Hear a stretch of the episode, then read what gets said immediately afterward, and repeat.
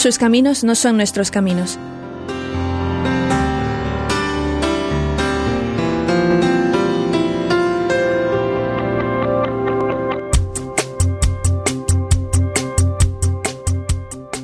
En este programa escucharemos testimonios de personas que han dejado a Dios actuar en sus vidas, llevándoles por caminos nuevos y desconocidos, pero al final a una vida más plena y santa.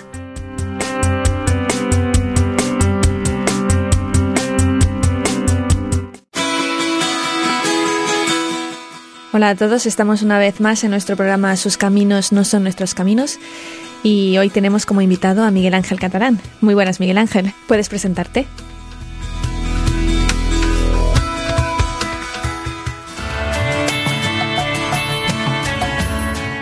Me llamo Miguel Ángel Catalán, tengo 31 años, soy diácono, soy diocesano de Toledo y llevo ordenado como diácono pues un mes nada más.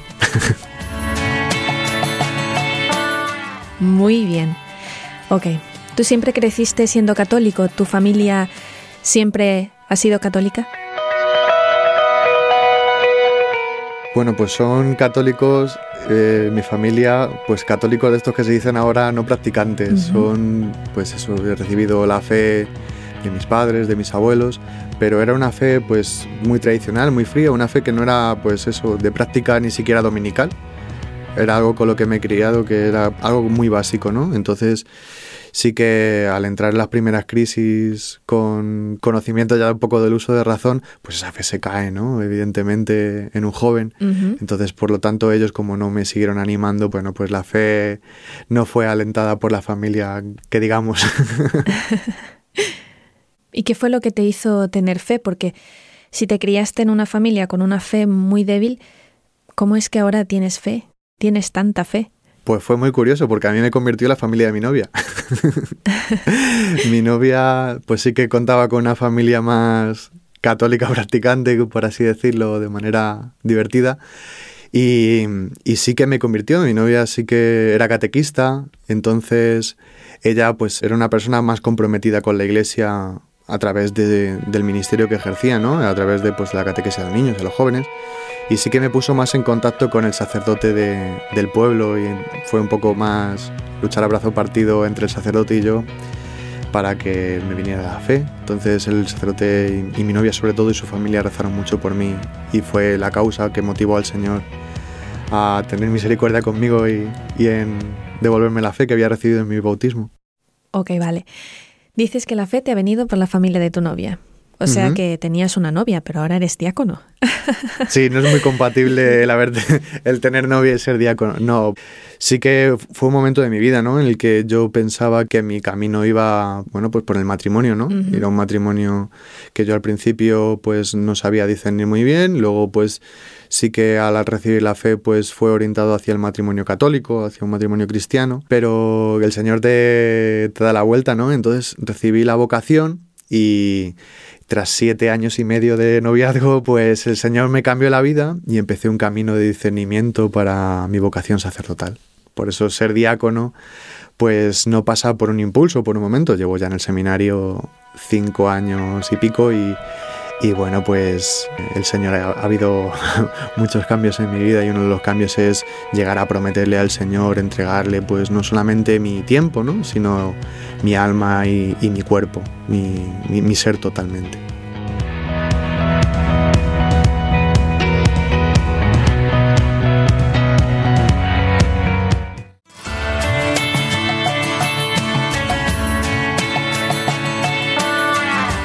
¿Cómo fue que nació en ti la vocación sacerdotal?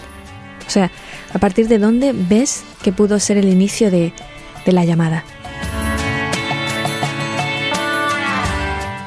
Bueno, pues yo de niño sí que jugaba mucho a, imitar al sacerdote de mi, pueblo, ¿no? Entonces sí que lo veía, pero como era un, mero juego de niños, ¿no? Sí que lo, imitaba porque la estética sí que me gustaba. Es algo que yo pienso que hace mucho bien, la belleza de la liturgia, sin cuidar la, la estética que la embellece, el ser pues desastrosos, yo pienso que dificulta mucho y es algo que me lo digo a mí mismo que tenemos que cuidar.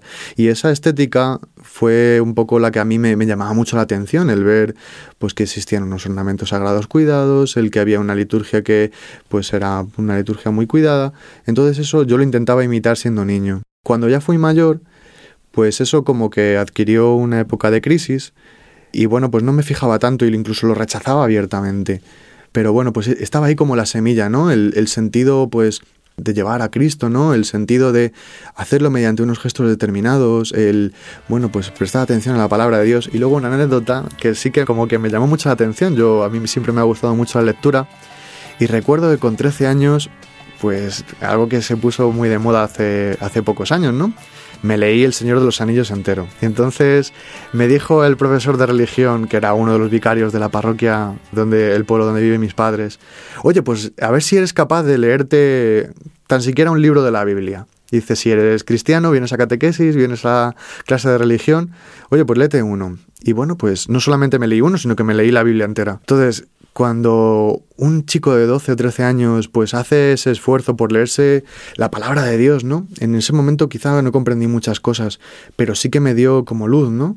De decir que está escrito aquí es algo importante, es algo que me supera, es algo que a lo mejor no comprendo, pero sé que Dios quiere decirme algo. Y en eso pues mantuve una lucha muy fuerte, abrazo partido con el Señor, ¿no? Porque el no entender sí que me llevó a, desconfiar un poco de él. Entonces ahí fue donde un poco se fue batiendo la vocación entre la confianza, la búsqueda de la verdad, un poco como San Agustín le pasó de joven, ¿no? El, el querer buscar por encima de todo la verdad, la bondad, la belleza, el buscar esos trascendentales del Señor fue quizá lo que a los jóvenes les hace falta, ¿no? El preguntarse dónde está aquello y qué es lo que nos está vendiendo el mundo.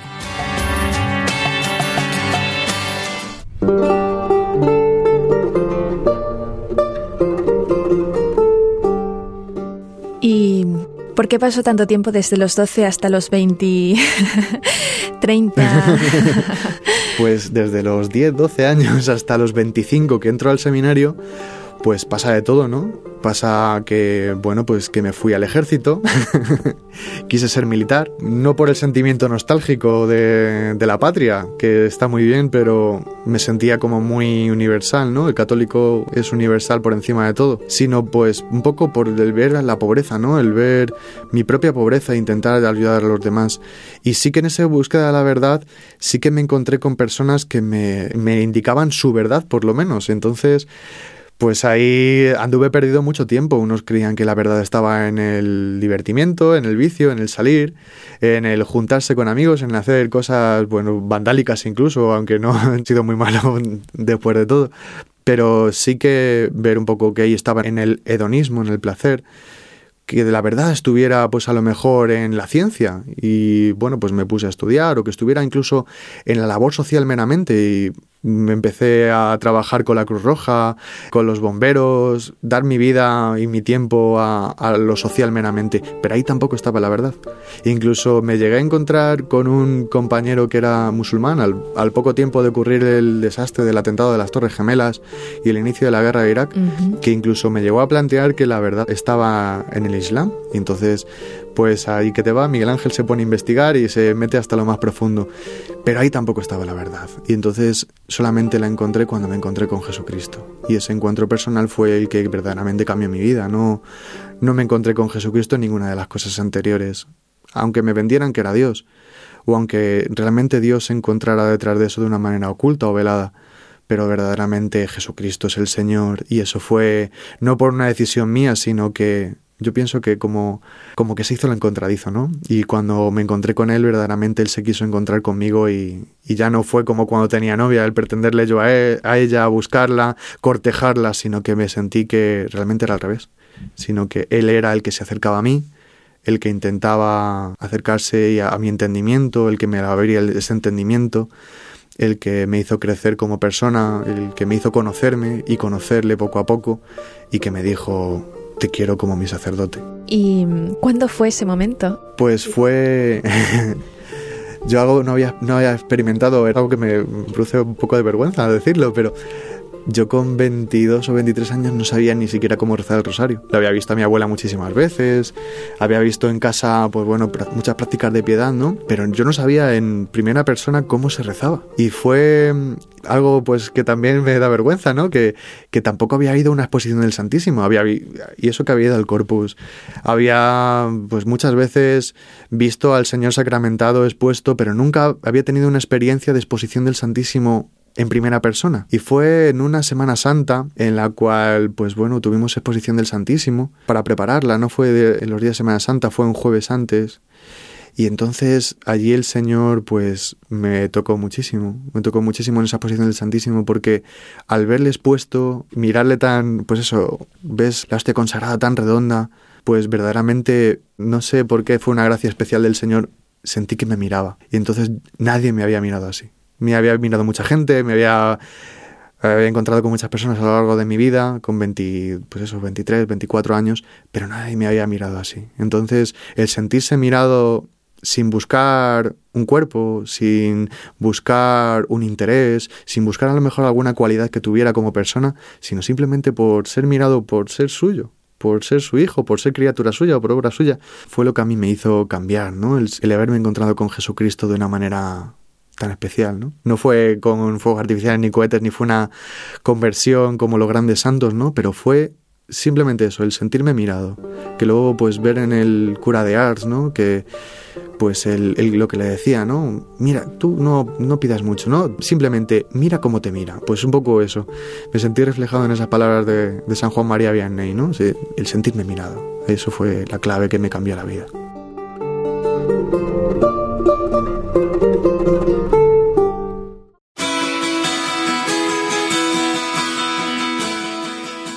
¿Cuáles fueron los pasos que empezaste a dar para ya entregarte a Jesucristo?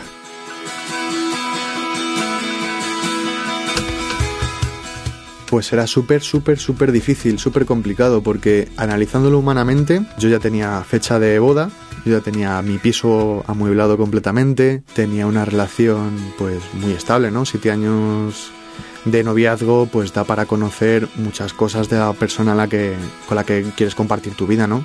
Su familia, su entorno, sus amistades. Ya no había esa distinción de tus amigos, mis amigos, ¿no? Sino que todo era como muy común, ¿no? Era nuestros amigos, nuestros familiares, nuestro entorno. Era algo como muy preparatorio para una boda, ¿no? Pero ¿qué sucedió? Pues que yo me puse en manos de lo más imposible que conocía y yo siempre había protestado que era algo que yo no, no, acababa de entender, ¿no? Y era pues la virginidad de María, el mirar a la, a la Virgen, ¿no? El, cuestionarme acerca de ella, el decir, pero ¿cómo puedes ser tú virgen y madre? ¿Cómo puedes ser tú virgen y esposa?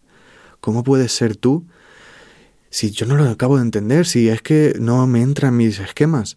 El verme tan abrumado y al haber recibido la mirada de Dios y haber recibido pues el mensaje del Señor de decir, te quiero santo y te quiero mi sacerdote, quiero pues llevarte tan lejos como quiera, quiero pues que te desgastes y te desgaste por el bien de las almas, de mis almas, de mis queridos hijos.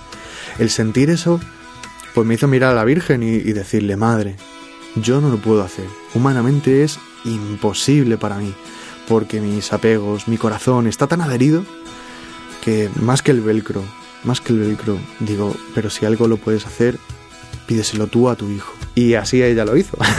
Entonces fue genial porque yo no me tuve que preocupar, entre comillas, por nada, porque yo me acuerdo que en esos momentos estaba como tan en sus manos que yo me daba consciente de que eh, se hacía todas las cosas, pero yo realmente estaba con tantísima paz. Pues eso de dejar a mi novia, dejar mi trabajo, dejar tantas cosas, porque al final y al cabo la santidad no consiste en poner mucho, sino en dejar que el Señor quite. Entonces yo me ponía eh, con confianza ante el Señor y el Señor quitaba. El Señor quitaba cosas, era como una operación. El Señor quitaba cables, el Señor quitaba cosas que sobraban y me quedaba solamente con Él. Perdí todo, ¿no? Perdí amigos, perdí familiares que me querían, perdí, pues bueno, pues el amor de una mujer. Pero ganar el amor de Jesucristo, eso vale por todo. El ganar, el que tu madre, la Virgen María, te mire y te abra los brazos y te diga, no tengas miedo, di que sí, di hágase. Pues eso para mí era, y lo sigue siendo, ¿no? Porque no falta, pues eso, días en los que el cielo parece un poquito más nublado, pero la miras a ella y dices tú, gracias a ti no tengo miedo. Entonces esto, pues esto va a pasar. Entonces ya está, para adelante. Y se te vuelve a poner la cara de tonto, vuelves a poner la, la sonrisa y entonces eso es lo que te lleva para dar la vida en cualquier, en cualquier cosa pequeña o grande que te pida el Señor para ese momento.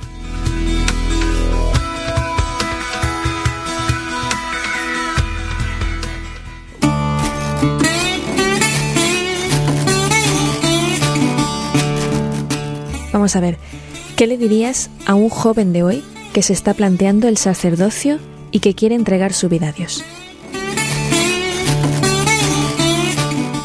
Pues ser joven hoy por hoy no es nada fácil ya de por sí. Ser, pues bueno, pues cercano con Jesucristo tampoco es nada fácil.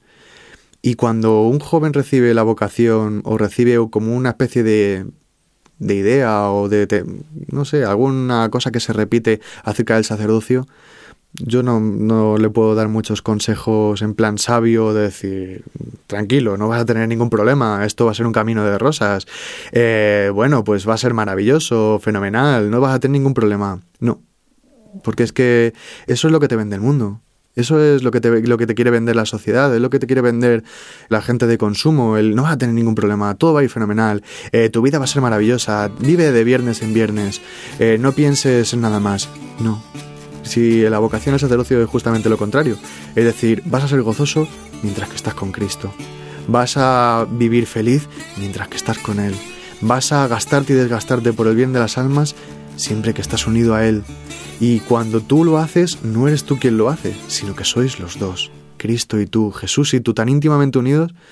El ser un seminarista es una vocación tan admirable porque es la combinación perfecta entre estar con Él siempre y ser enviado en nombre de Él siempre.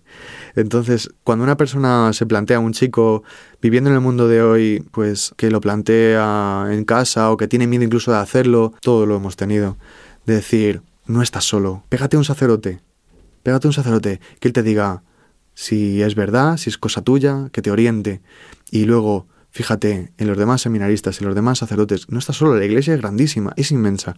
Entonces, que mires la riqueza de la iglesia y si en verdad sientes una llamada hacia el sacerdocio, no tengas miedo. Da un paso para adelante y después de ese paso otro. Y después de ese paso otro. Porque cuando te pongas en movimiento el Señor no te va a parar. Si eres obra suya, si eres tan amado por Él, si eres creación suya, Él te conoce bien y sabes hasta dónde llegas, que lo que te falte a ti lo pondrá a Él. Y si es mucho, mejor. Contra más, mejor. Porque así el Señor se podrá lucir y la obra que va a hacer contigo va a ser inmensamente grande. Lo hice conmigo y yo soy un desastre, así que... ¿Y qué le dirías a un joven, también un joven de hoy, que quiere vivir su vida cristiana de forma coherente? Bueno, pues, pues yo me sigo considerando joven. Entonces, pues la fe cristiana cuando uno es joven es muy difícil de vivirla. Y mi experiencia personal, que bueno, pues yo me sentía como un joven muy normal de los de ahora. O sea que tampoco se piensa en los jóvenes que somos gente extraña, pero sí que te sientes que en tus estudios, en tu trabajo, en las cosas en las que, con las que estás, cuando sales con los amigos, que nada de eso te llena, que siempre te falta un poco. O sea, sí que te diviertes, eres capaz de incluso llegar a pasártelo bien, o haces un esfuerzo para pasártelo bien, o incluso te puedes enganchar a cosas para hacer que eso te, te sea más llevadero y pasártelo bien, o para seguirles el juego y entenderlo, pero al fin y al cabo te sientes un bicho raro, te sientes un marciano. Y cuando te sientes un marciano, te das cuenta de que no es tu hábitat y que es como una iguana que la han sacado fuera del terrario. Entonces, cuando pues un animal está fuera de su hábitat, una persona se siente así, ¿no? Fuera de su entorno natural, pues se da cuenta, ¿no? Y, tu vida pues se convierte en un como estar con placebos para hacerte creer que no pasa nada, ¿no? Pero al fin y al cabo eso te va minando por dentro. Necesitas de alguna manera salir de, ese entorno y para ser joven muchas veces Los jóvenes son como pececillos que van en un acuario, se les mete en, en un entorno como muy cerrado, perfecto para ellos, llámese discoteca, llámese eh, esplanada donde hay 500 coches para hacer un botellón, llámese pues cualquier otra cosa que está preparada un poco para provocarte una determinada sensación. Y ver que tú te sales de los esquemas. Y ver que a ti no te atrapan en esas cosas. Y ver que porque otras personas digan que se lo están pasando bien, tú te sientes muchas veces solo. Entonces, esa soledad unida a los complejos que se sienten en la juventud, en los años de la adolescencia, que los que te acomplejas de ti mismo por muchísimas cosas, que si tengo la nariz grande, que si tengo las manos pequeñas, que si tengo los pies eh, de colores, te das cuenta, pues bueno, muchas veces que bueno, pues que no hay nada que te pueda satisfacer plenamente. Cuando vives pegado al Señor, cuando vives más cercano a Jesús, te das cuenta de que el Señor no está mirando ninguna de esas cosas, que incluso las respeta, las comprende y que incluso las es capaz de transigirlas por tu bien porque detrás de ello está esperando sacar un bien mayor. Entonces es genial, ¿no? Ver que no eres tratado como un producto de consumo, que no eres tratado como, pues nada, como un instrumento para conseguir un placer, sino que eres mirado con una dignidad, ¿no? Entonces yo le diría esto a un joven, ¿no? Que se dejase mirar por él, que se pegara, ¿no? A un movimiento, que se cogiera de la mano de una persona que le llevase, como cuando somos pequeñitos y nuestra madre nos hacía cruzar el paso de cebra, pues así, ¿no? O cuando íbamos a la piscina y no sabíamos nadar, que nos cogíamos un poco a los hombros de nuestro padre para flotar, ¿no? Pues un poco fiados de eso, y fiados es la palabra que también empieza por la fe, ¿no? Y esa es la fe nuestra, el fiarse de Dios y el fiarse de la iglesia.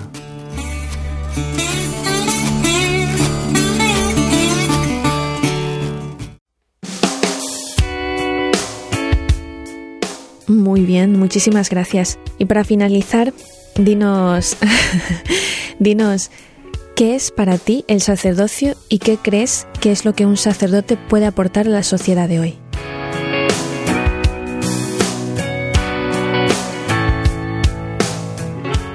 Madre mía, qué pregunta. el sacerdocio. Pues para mí el sacerdocio, todo.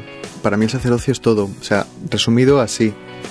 ¿Qué ocurre? Que cuando tú lo empiezas a ver un poco en, sacerdotes que has conocido, siempre al sacerdote le pones cara. Siempre al sacerdote no hablas nunca del sacerdocio como concepto. Yo admiro muchas veces a los, pues a los teólogos, a los sacerdotes que son capaces de hacerlo, ¿no? Del sacerdocio como concepto, ¿no? Como pues sacramento. Yo, pero yo siempre que alguien me habla del sacerdocio siempre se me viene a la cara un sacerdote. Entonces lo pongo como un ejemplo muy físico, muy vivo, muy muy personal, ¿no? Entonces, ver qué es un sacerdote o cómo yo veo mi, próximo sacerdocio, pues es algo que pasa por algo muy concreto y es algo que yo se lo decía hace poco a, mi padre, ¿no? ¿Por qué quieres hacer ser sacerdote? Y yo le decía, papá, porque me, quiero parecer a Jesucristo. Ah, pero si a Jesucristo no, no le has conocido, y a Jesucristo no le has visto. A Jesucristo le ves por la fe, le conoces por la fe, le conoces por lo que Él te dice de Él. Ya, ya, pero le conoces a través de los sacerdotes. Entonces, es algo que todos nosotros siempre podemos tener en la cara un sacerdote que nosotros conocemos. Y justamente en eso que se parecen todos los sacerdotes de bueno, es aquello que el Señor ha puesto en sus corazones, ¿no? Y eso es algo que a mí me gustaría que el Señor pusiera en el mío como sacerdote. Muchas veces eh, cuando se habla de la santidad sacerdotal, eh, de bueno pues el cómo vivir el ministerio de una manera adecuada a los tiempos de hoy, en qué eficacia puede o qué sentido puede tener vivir el ministerio en unos tiempos actuales, yo pienso que ahora es cuando más falta hace que el sacerdocio se descubra ante el mundo. Cuando más hace falta que el sacerdote sea verdaderamente un sacerdote, que no sea, pues que a lo mejor en otro tiempo de la iglesia era más una figura institucional o una figura representativa o una figura que formaba parte de las fuerzas vivas de un pueblo, sino que ahora el sacerdote cobra verdaderamente el sentido. Es algo que nos ha costado bastantes purificaciones a la iglesia. El mirar el sacerdocio como, pues eso, el amor del corazón de Cristo. El ver como que somos un regalo de Dios para el mundo que somos pues los encargados de llevar a Dios a los hombres y de los hombres a Dios. Somos ese puente que se pasa y se pisa y se olvida. Eh, somos pues afortunadamente pues las manos del Señor y los pies del Señor para que el Señor toque a los enfermos, sane a los sordos, a los cojos, a los leprosos y a la vez pues ser sus pies, ¿no? Para caminar, para no gastarnos en caminar, para no mirar nuestro propio cansancio, sino el pues bueno, la disponibilidad absoluta ante las almas, ante ese deseo del Señor de, llegar a cada corazón, ¿no? Entonces, mirar ese sacerdocio pues desde pues de eso tan concreto, ¿no? De, de esas ideas tan concretitas, de esa humildad porque ahora siendo pues diácono todo pues bueno me parece inmensamente grande no verme tan sumamente pequeñito ante ante pues el ministerio y a la vez pues esa suma confianza no el ser el pequeñuelo de Dios que va a cualquier punto de la tierra sin, sin mirar atrás.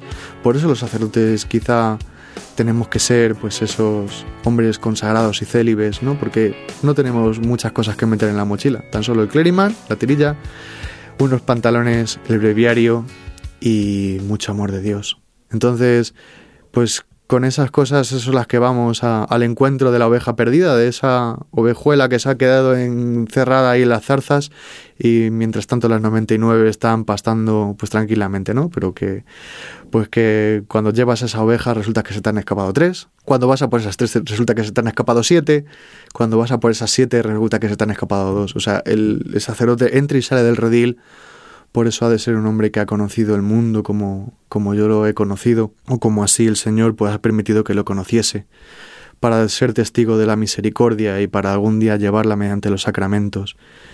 Eso es lo que yo veo del sacerdocio, ese gran dispensador de sacramentos. Algunos pueden pensar que somos como una máquina expendedora de gominolas, pero yo creo que somos pues la puerta del sagrario por la cual los hombres son capaces de encontrarse con el Señor y eso a nosotros nos hace no ser importantes, sino de estar colocados en una posición pues muy complicada y muy apasionante, muy apasionante. Por eso el sacerdocio actualmente, ahora más que nunca en este tiempo de la Iglesia, tiene un vigor tan especial que, creo que es imprescindible para, para, todos los cristianos. Sin el sacerdocio la Iglesia se hundiría. Y eso no entra dentro de los planes del Señor, por supuesto. Así que a dar la vida y darla tan gozosamente pues como no sea posible, como Él quiera. Gracias Miguel Ángel por tu testimonio. Estoy segura de que ha ayudado a muchos de los que nos están escuchando y hemos llegado al final del programa.